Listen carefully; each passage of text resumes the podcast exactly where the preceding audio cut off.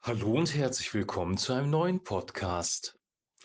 Der Titel des heutigen Podcasts lautet: Warum treffen wir die Entscheidungen, die wir treffen?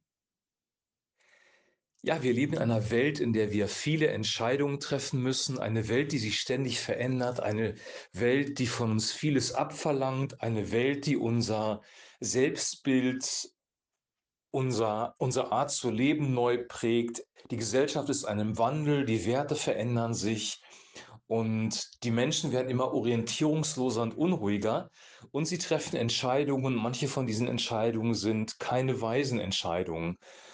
Wir treffen manchmal Entscheidungen, wo wir glauben, die Entscheidungen sind richtig und hinterher stellt sich heraus, leider haben wir daneben gelegen. Manchmal treffen wir Entscheidungen, wo wir ein mieses Bauchgefühl haben und sie stellen sich als gute Entscheidungen heraus.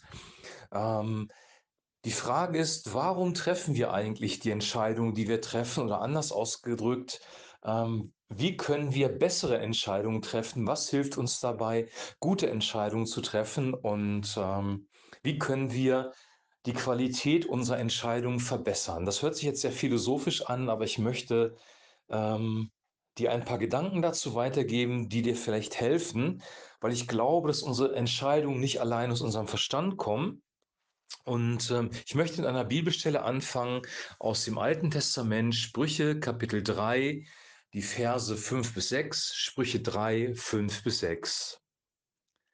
Verlass dich auf den Herrn von ganzem Herzen und verlass dich nicht auf deinen Verstand, sondern gedenke an ihn in allen deinen Wegen, so wird er dich recht führen. Verlass dich auf den Herrn von ganzem Herzen und verlass dich nicht auf deinen Verstand, sondern gedenke an ihn in allen deinen Wegen, so wird er dich recht führen. Soweit der heutige Text. Wenn wir den Text jetzt so lesen, wie er da steht, ist da auch ein Widerspruch enthalten.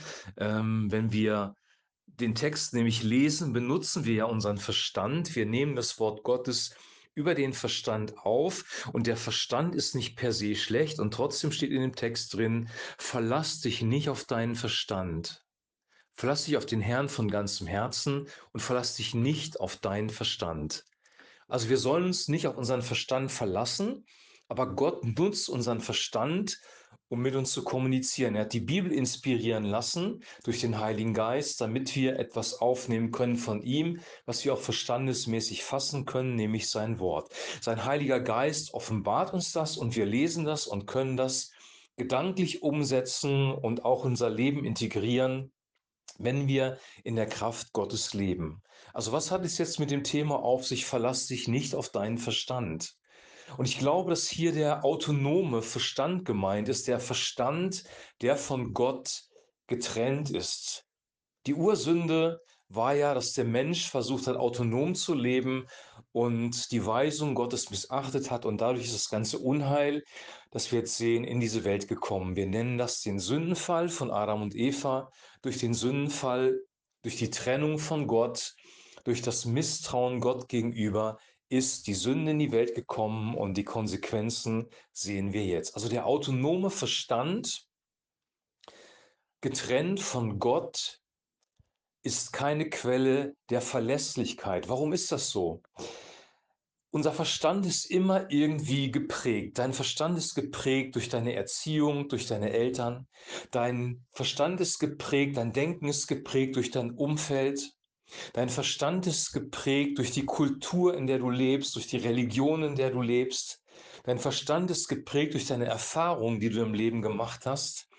Dein Verstand wird von vielem geprägt.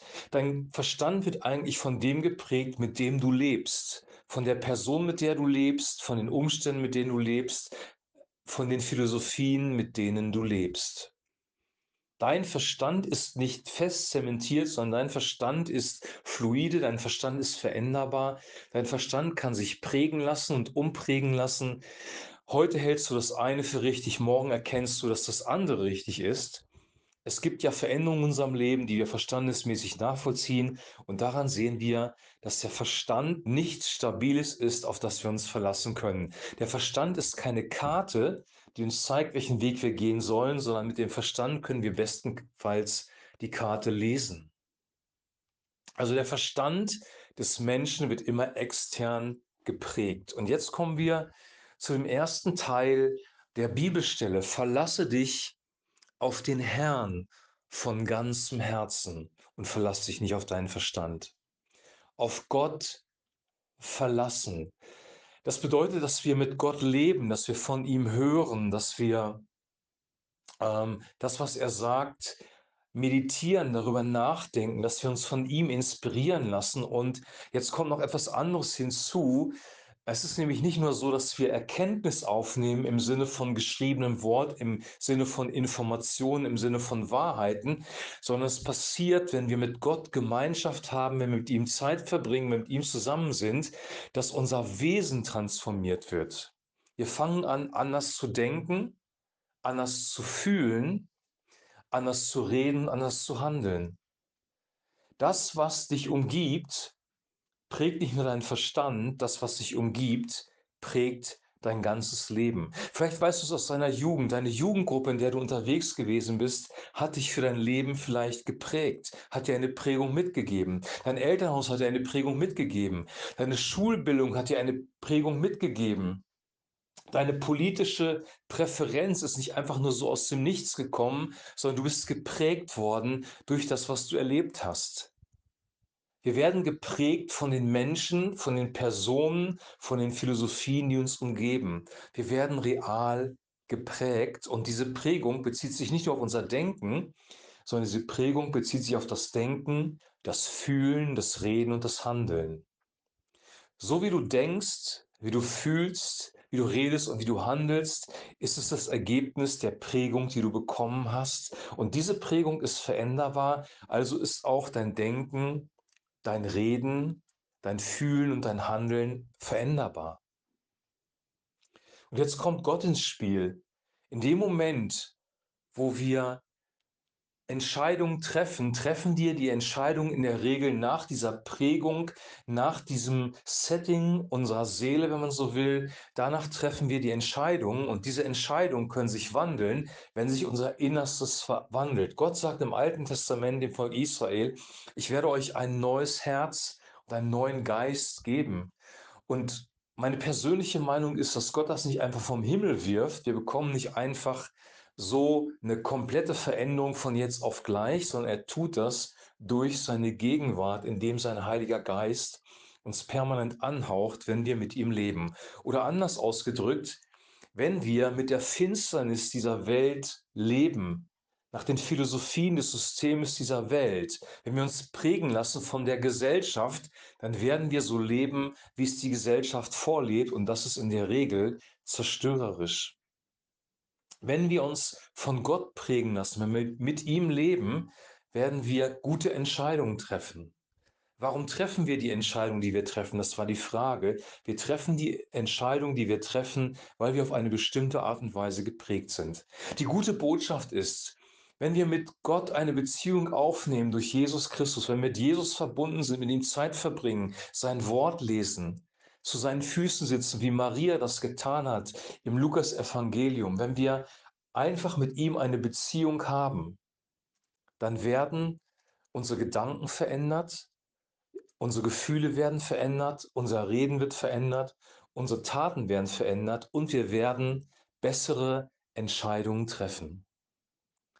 Wenn du bessere Entscheidungen treffen möchtest, dann suche nicht unbedingt nach Informationen, nach Verstandesdingen, weil wir können so viele Informationen kriegen, dass wir komplett durcheinander ähm, kommen. Pilatus hat schon die Frage gestellt bei der Kreuzigung von Jesus, was ist eigentlich die Wahrheit? Auch er war ein sehr kluger Mann, er hatte viele Informationen, aber er wusste es nicht. Und wir haben heute durch das Internet, durch soziale Medien so viel Zugriff auf Informationen, aber diese Informationen sind widersprüchlich, diese Informationen sind verwirrend, diese Informationen führen eher zu einem großen Rauschen der Informationen und in die Orientierungslosigkeit hinein.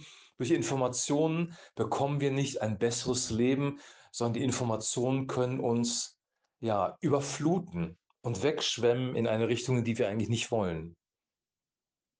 Also suche nicht die Information, Suche nicht die Erkenntnis im Wort Gottes. Suche nicht das Verständnis. Das wird automatisch kommen. Erkenntnis, Verständnis, das ist nichts Schlechtes. Gott möchte dir das geben. Er möchte uns Weisheit sogar geben. Aber suche den Herrn von ganzem Herzen. Verlass dich auf den Herrn von ganzem Herzen und verlass dich nicht auf deinen Verstand. Wenn du wirklich Weisheit für dein Leben haben willst, um gute Entscheidungen zu treffen, baue eine Beziehung zu Jesus Christus. Wenn wir diese Beziehung bauen, wird unser Inneres verändert und aus diesem Inneren heraus, dem veränderten Inneren, werden wir gute Entscheidungen treffen, die Heil bringen und heilsam sind für unser Leben und für unsere Umgebung. Wir werden ein Licht sein in der Dunkelheit.